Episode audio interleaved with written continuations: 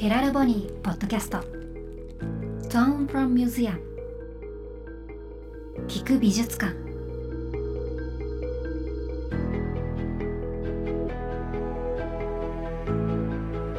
福祉実験ユニットヘラルボニーの契約アーティストにフォーカスするポッドキャスト。Tone from Museum 聞く美術館。こんにちは小川沙羅です。そして私のパートナーは。はいヘラルボニーの代表の松田孝也です。本日もよろしくお願いします。お願いします毎回一人の異彩アーティストにスポットを当ててその方の魅力作品の魅力を聞く美術館として楽しんでいただくポッドキャスト。今日はどんな方が登場するんでしょうか？はい本日はですねヘラルボニーの生誕の地岩手はい、からですね陸前高田うん、の田崎飛鳥さんという作家さんにお越しいただいております。はい。田崎さんの絵はね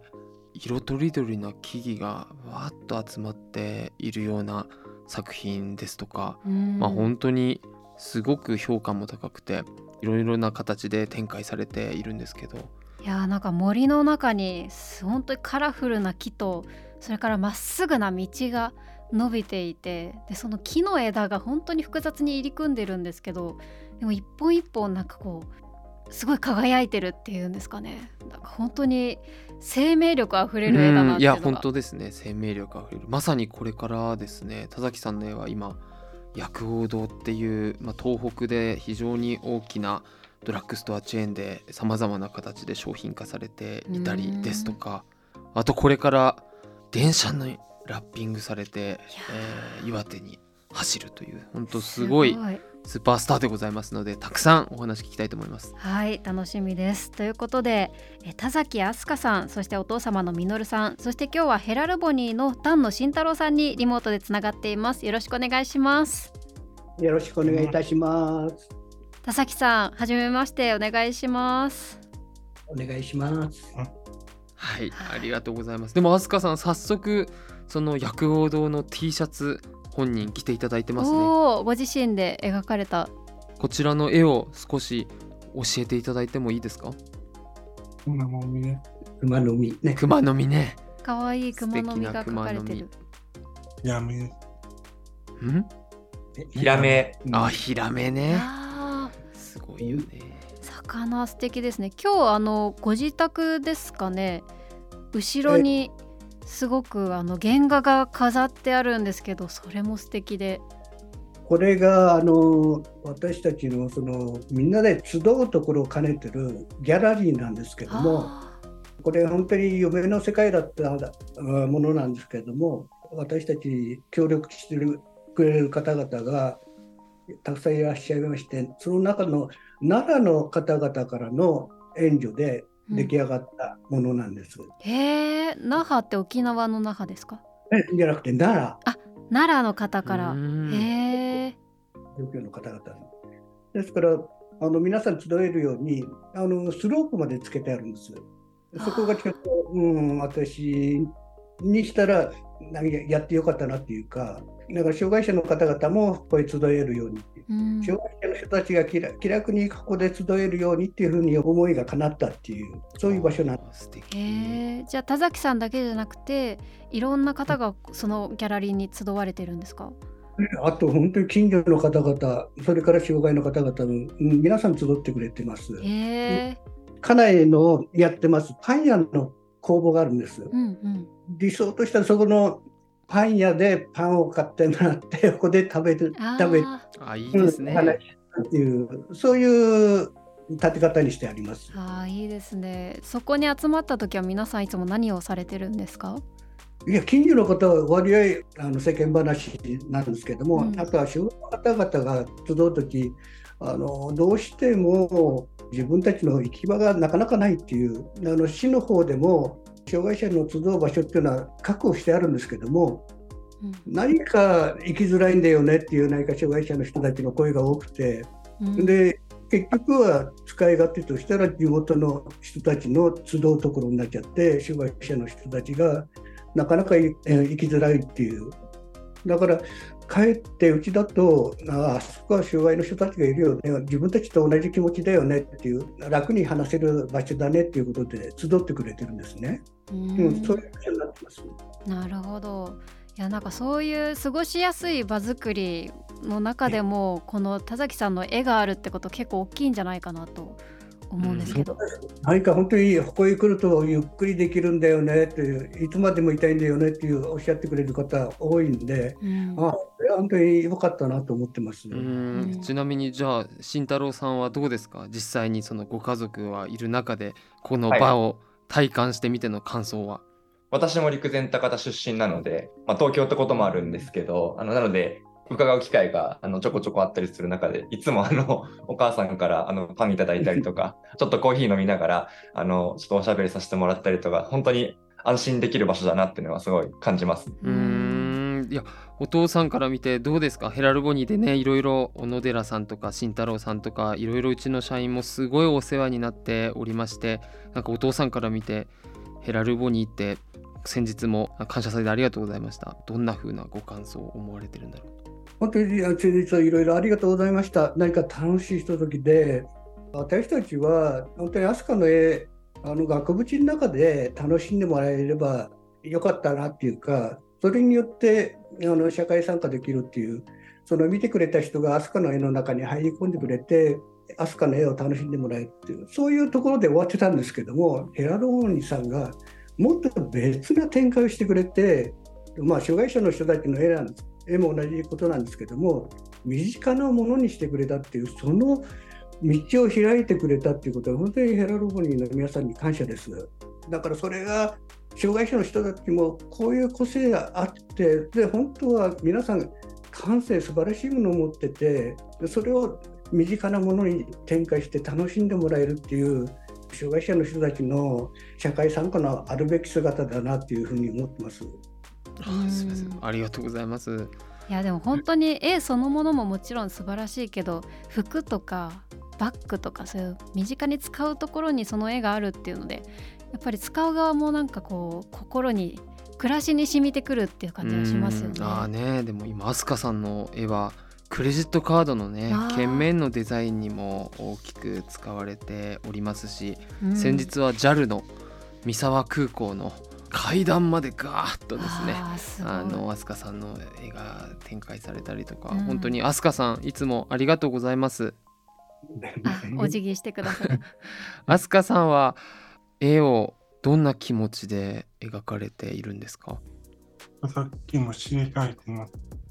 心って言ったんですね。アスカは結構心でっていうことをあのいろいろな日常生活の中で使うんですね。心で描いてるっておっしゃったんですか、ええ。今。えそうです、今ね。素敵。いつだったか記者の方に問い問いかけられて、自分の絵の好きな場所で写真撮らせてくれっていうことで、その時に、この絵何を描いてるんですかって言われた時、ズバッとこう、心ですっていう言ったことあるのね。なんかすごいな。うん、えー、と思って、そこは、えなんだ、アート分かってたんじゃって親としたら思ったんですけれども、うん、普段の生活の中でも、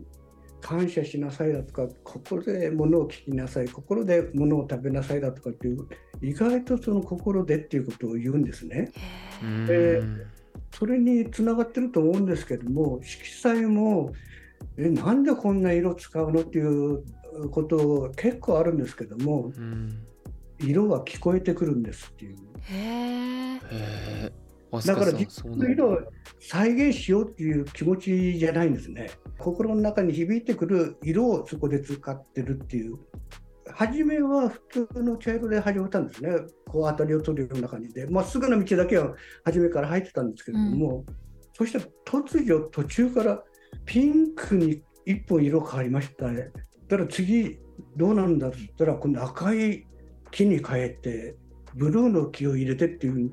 途中でどんどんどんどん変わっていくんですね。うん見てて面白いんですけどもただこれは赤いはあの森の時には迷ったことが結構ありましてその木々の間をどうやって埋めていくかって随分迷ったみたいでで最後にブルーの細い筆でちょんちょんちょんっていう間を埋めてみたらスーッと何か空間が抜けたんで本人納得できたみたいなんですけどもそういうふうに何かどんどん展開していくそれが自分の心に聞こえてくる色をつけていくもんですから展開していくんですね。だけど最後の方になってくると色が不思議とお互いに響き合ってくるっていうそういう仕上がりになってくるそばで見ててもすごい楽しいんですけども、あ何か、うん、あ響き合ってきたなっていう何か分かるんですね？飛鳥さんも色は心の声があったりするんですか？はい。えー、どんな風に聞こえてくるんですか？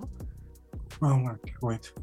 心が聞こえてくるんだ。ううん。ん。すごいそねのアクリル絵の具なんですけども、うん。色数だけすごい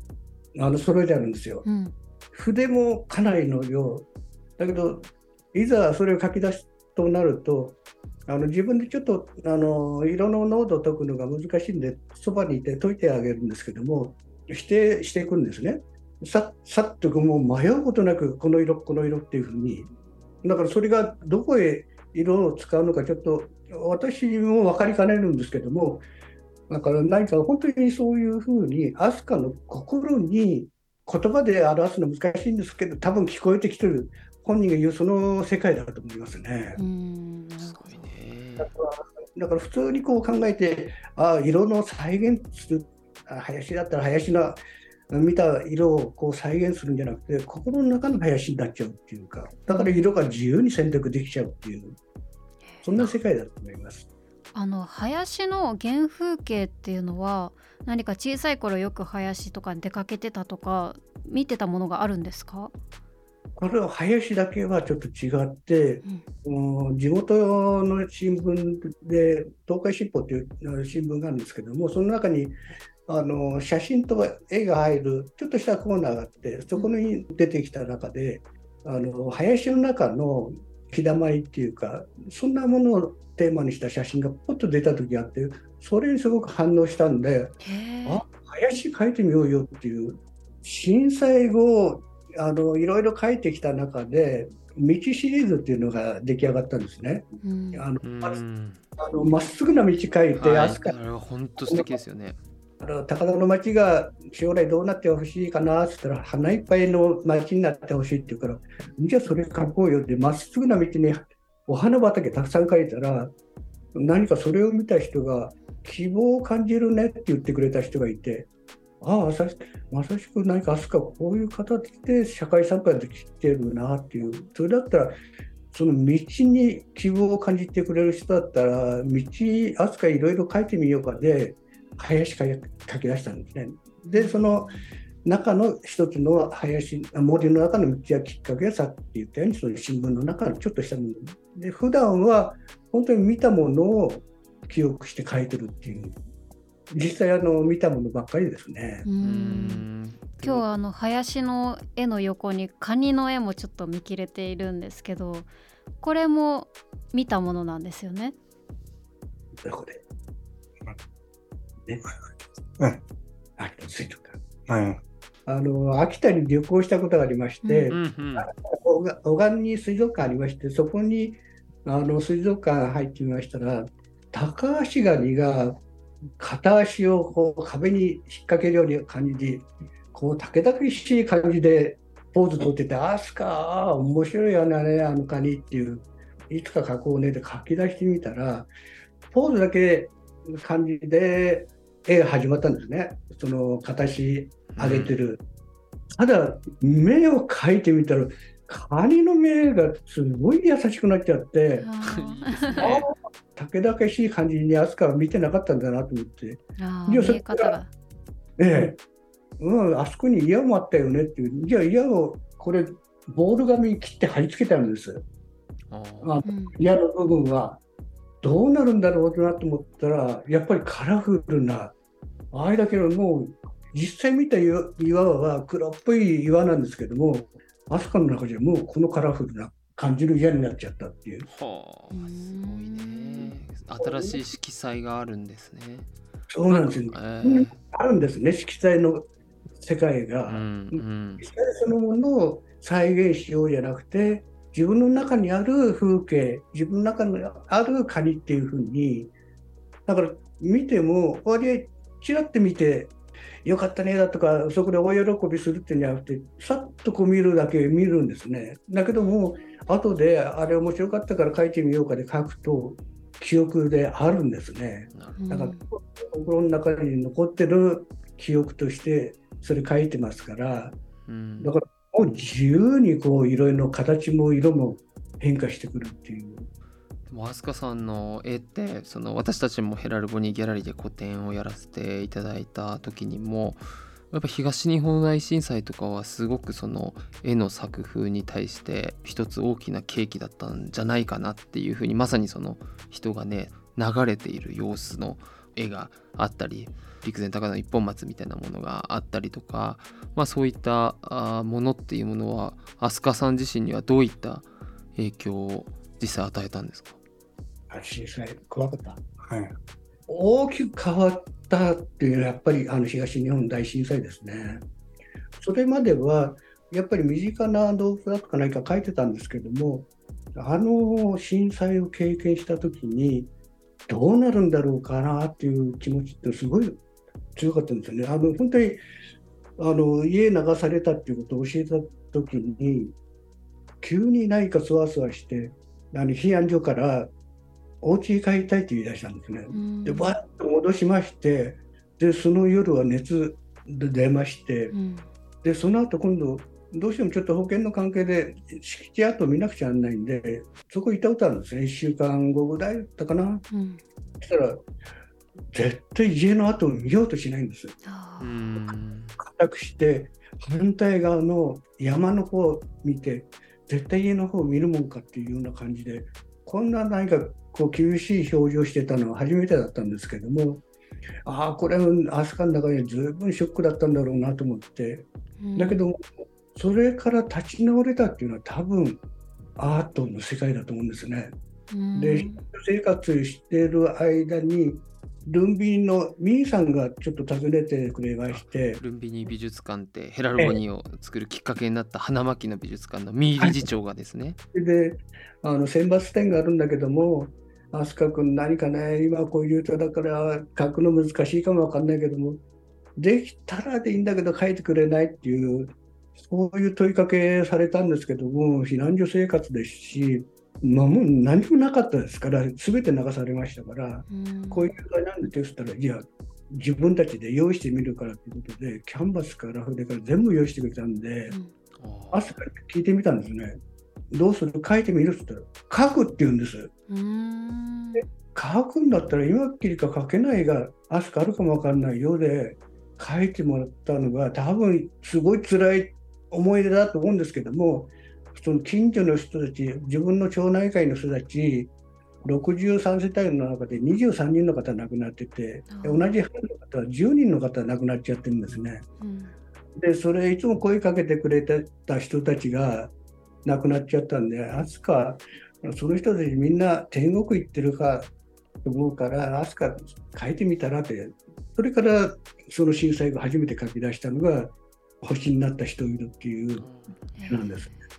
だけども、驚いたことに、全然違うんですよ、やっぱり震災前の絵と。ううんん激しく描くものかっていうね、本当にぶつけるような描き方でしたね。うん一気に描き上げて、けども明るい感じの色は黄色だとか何かがあるもんで、ああ、何かそう言ってても、津波に対してはすごく怒りを持ってるんだろうけども、でも亡くなった人たちに対して本当に祈る気持ちなんだろうなと思って、じゃあ次書いてみようかで、リメイクで、あの森の家族だとか何かもいろいろ調整してみて、ただ、色の違い、それから書き方の違いっていうのが5、6作はずっとありましたね。うん。で5、6作過ぎたあたりから少しずつやっぱり震災前の優しい色に戻戻ってきたんですね。あ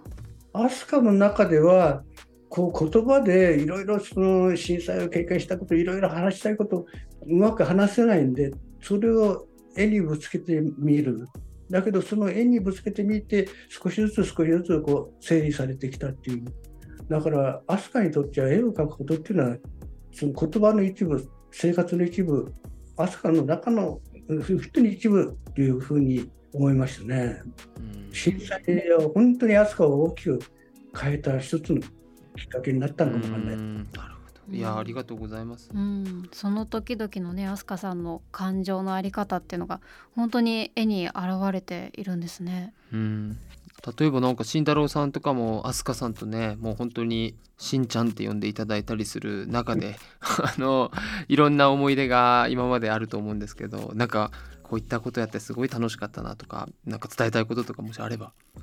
本当に直近のお仕事であったんですが、あの、全国植樹祭というあのイベントがあって、そこであの、子供たちがダンスを披露する機会があって、そこの衣装のプロデュースを今回ヘラルボニーとしてやらせてもらった中で、作品がいくつかあるんですが、そのうちの一つが、あの、まさに飛鳥さんの作品使わせていただいて、で、しかもイベントの会場自体も、あの、陸前高田市の、まあ、当時あった高田松原というところがあったんですけど、まあ、そこの近隣建てられた道の駅で今回やらせていただいて、あのまさかこういう形であの、まあ、同じ出身地であることはもちろん分かった上なんですけど、なんか仕事でこういうふうにご一緒できるとは思ってもなかったですし、おそらく震災前ももしかしたら街中ですれ違ってた可能性があるんですけど、確かに。全然当時はやっぱりあのお互いのことを認識できてなかった中で、こういうふうにちょっとあの今もご一緒できてるのは何かすごい縁を感じますし、僕が直接の窓口の担当ではないんですが、あの他のお仕事も、まあ、あの僕が企画をしてご一緒できるような機会をどんどん作っていきたいなとは思ってるので、もっともっと飛鳥さんだったり、あのご家族の方と会話しながら素敵なお仕事ご一緒できたらいいなと思ってます。はい。うんうん。そう。子供たちがうん、ダンサーになって衣装をまとったんですけど、うん。佐々木さんの作品の衣装をまとって、はい天皇陛下も見ていらっしゃる中で踊るというすごい素敵なねイベントだったんですよね。あーあの木々たちが踊り出したらうんねすごい素敵な光景だろうなって。確かにいや本当に素晴らしかった。しかもなんかそういう衣装とかもですけどラッピングの電車がそうなんで出るんす。いやこれ本こ当すごい。れ見てみたいと思って、まあ今 JR 東日本さんとの競争で、うん岩手東北を元気にしようとはい。いうコンセプトの中で、2023年の秋頃から約2年間もですねうん。釜石線まさに花巻から釜石間はい、と、えー花巻から盛岡駅間の2本がですね2デザインという形で、えー電車のラッピングになって本当にまさに木々が踊るようにですうね、ん。あの走るというような形になりますので本当楽しみ。本当にまあもちろんアートのファンの方もたまらないですし鉄道ファンの方もたまらないと思います。なんかねすごい今イメージ画像だけ見てますけどこれが走ってたら絶対素敵っていう。いやそうなんですよ。ね。飛鳥さんどうですか？電車乗ってくださいね。うん。乗りたい。乗りたいうんぜひ何回でも乗っていただけたら嬉しいなと思いますちなみにアスカさんはこれからヘラルボニーでやりたいこととかありますか？まあ、うん。これからも続けたい。まあ、これからも続けたい。うんあーありがとうございます私も続いていくのを見ていきたいです。い ガンガンこれからもご一緒すると思うんですがよろしくお願いしますや本当になんかアートが地元に根付いてるっていうのがすごく素敵な田崎さんだなっていうふうに今日思いました。ありがとうございます。はいえー高谷さん、一ついいですか？はいその高田のことで、ちょっと手助けしてほしいというか、お願いしたいのは、震災ですごくうちのいろいろなものが変わったということを言いましたけども、高田町全体が変わったということもあるんですけども、その中で忘れてはいけないのが、あの日、障害者の方々が町から消えた、いなくなったということがあるんですね。うーんうんでそれをテーマにした映画もあるんですけどもなぜかと言ったら障害者と健常者の間に分厚い壁があるっていうだからこの間のあの感謝祭の時も文人さんがちらっとなかなか自分たちの思いが届かないんだよねっていうことを漏らしてそのことはあるんですけども自分たちもすごくそれ感じてるんです。ううんんというのはあの時もなぜ消えちゃったのかというと障害者の人たちどうしても他の人たちに迷惑かけたくないっていうことがあるんですよね。だから一歩引いちゃって自分たちが我慢すればいいんだっていう。だからあの時もその避難所に行っても初めのうちは皆さんちゃんと受け入れてくれて助かってよかったなみたいな感じだったんですけどもやっぱりそういう時になると障害者の人たちパニックになっちゃいましてちょっと歩き回ったりちょっと規制発したりっていうことはあるんですねそしたら周りの人たちしかめったらしてみたい眉間にしわ寄せててやっぱり我慢しきれなくなっちゃうっていうそうするとやっぱりそれが分かるんでそれだって自分たちが迷惑かけたくないから一歩引いて家にこもってればいいわけだからそんなことで町からいなくなっちゃったっていうことがあるんですよね。普段この町は市民憲章の中にもあのノーマライゼーションの言葉のいらない本当にまちづくりしようっていうことになってるんですけどもでも障害者の人たちも一歩引いちゃってるし健常者の人たちも一歩引いちゃってるところでどうしてもそこ歩み寄りがないっていう。だけどもエラドフォニーさんがこうやってるようにこれを身近なものでその障害者の人たちのものを感じてもらえる。そうすると地域のつながりっていう私たちみたいに一歩出ちゃうと今度はもっと大きく全国につながっていくっていうことがあるんですよね。だから、うん、例えば高谷さんたちが皆さんこうやって一歩出ようよっていうふうに呼びかけてくれたらアートを通じて皆さんが一歩出てくれるっていうその一歩出るは本人だけじゃなくて家族で一歩出なくちゃならないから大変なんですね。もう一つ現状を言いますと国からの要望でいろいろなその震災に対して障害者の個別避難計画を立てなさいっていうのがあの命令じゃないんですけどもそういう条件が出てきてるんですよね。それを市の方が全部受けてやってるわけですけども高田の場合で対象者が220人なんです。だけども、個別避難計画が出来上がってるのが、なんと7人きでできてないんです。うんそんなに障害者手帳を持ってる人たちっていうのは1100人以上いるんですね。だけども、ハザードマップでイエローゾーンに住んでる人たち220人だけを対象にして、その避難計画を今進めてるんですけども、それでも7人が出来上がってね、というような条件として、海沿いの方に2名つけなくちゃいけないんですね。うん、何かあった時には手助けしてくれる人たちを2名つけてくださいということが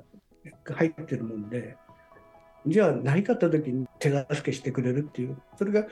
普段の生活で身についてればいいわけですよね。だから地域の中でこうつながっていく、あ障害者がいて当たり前の生活っていうのが本当は出来上がってればこんなことはないと思うんですけどもそれをなんとかできるのが一つの力としてアートは大きい力を持ってるんじゃないかなっていうふうに思ってるんで、うん、だからさんたちにももしできたら何かある機会にじゃあ皆さん一本出ましょうよ家族で一本出れば全然違ってくる世界があるんですよってことをなんとかね言ってくれたらななんていうふうに思ってます。うんあありがとうございます。おっしゃる通りでやっぱり地域で生活していくっていうことを考えた時に地域の人の理解っていうものがなければ成り立たないっていうものはすごく強く感じていてなのでやっぱり自分たちもあえてやっぱご家族が生きづらいんじゃないかなって思われる百貨店みたいなところにあえて出店していたりとか、まあ、そういうところをすごく頑張ってるわけですけどでも確かにその作家本人だけじゃなく家族全体が前に出ていくっていうこと